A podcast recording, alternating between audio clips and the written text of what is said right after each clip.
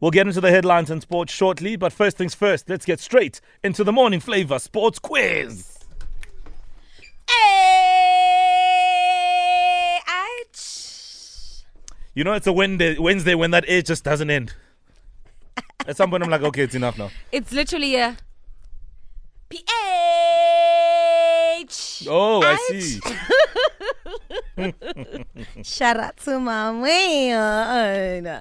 Joking. All right, we are struggling to get a hold of Tato. So the rules are what, Owen, in this instance? Two dollars. So, because the show has to go on, we have to find another contestant. We phoned him several times. His phone line is not going through, so obviously he's got no airtime or his phone is off, whatever it may be. But we have to find a new contestant to take on whoever else is in the ring. Spot on. Those are the rules as far as that's concerned. So we'll take a quick break and uh, head straight back into the ring with uh, two new fighters in the ring. And no, they're not wearing red berets. Maybe we shouldn't call them fighters then. Okay. PH. ouch. All right, it's 821. We'll try again. Hey, ouch.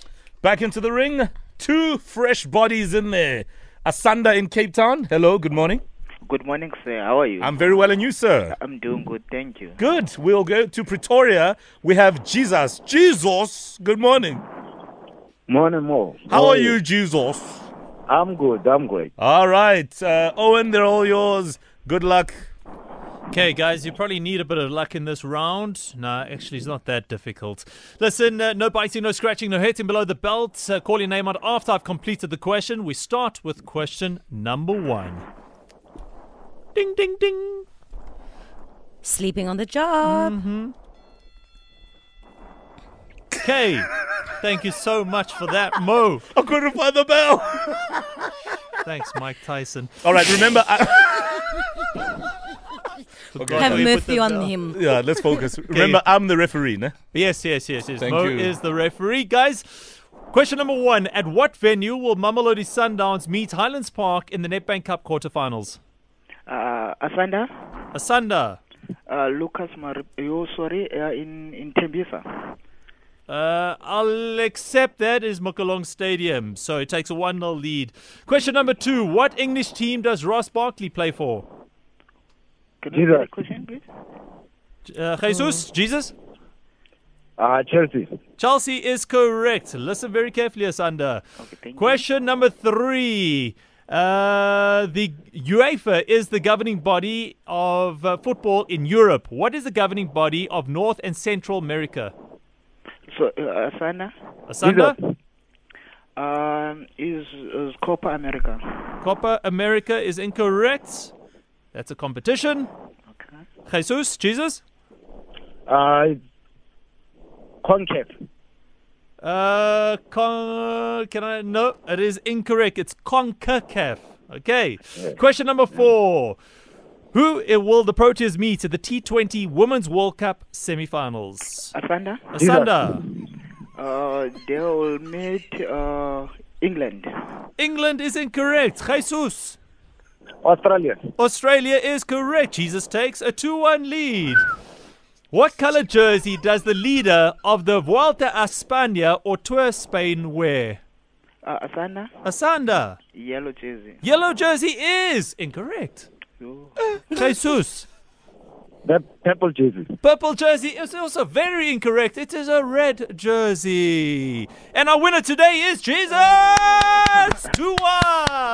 But um, guys, the way Asanda is so humble. Aww. All right, congratulations to Jesus once again. You have proven that you're always a winner, sir. Well done. Thanks, Jesus. Asanda. Yeah, Asanda, look, it wasn't to be today. Uh, First of all, we like your manners. Um, you're so polite. You know, I, I feel Ah. mean, I feel sorry for you. I You- just want to hug him. if there was a Thank morning, you very much. I have to, uh, I have to give the Jesus um, his leadership. He's a leader. oh, oh, Asanda. so you must humble yourself in the presence of Jesus. You know, Baba. he's humble any- anyway. yeah, but look, Asanda, the results didn't go in your favor. Your thoughts, please. Uh, congrats to Jesus. I have to give him his honor. Go ahead, champ. Oh, would that come from behind when? And I, I guess you will be chatting to him before you go to bed at night. Way, Asanda, how low did you go? Remember, you need to speak to Jesus before you go to bed, right, Asanda? I am too. Thanks, man. All right. Nice one. Jesus is back again tomorrow. huh? I wonder if is Jesus. Jesus his real name? No, it's Jesus. No, Is your real it's name? not. It's not. no, it's not. It's a nickname I, I was given to. Oh, what is what's your your real real name? name? My real name is Modikwe. Modikwe. What does Mudikwe mean? I seriously don't know. All right. I was Um, named after my grandfather. I see. So this name, Jesus, who gave you this name?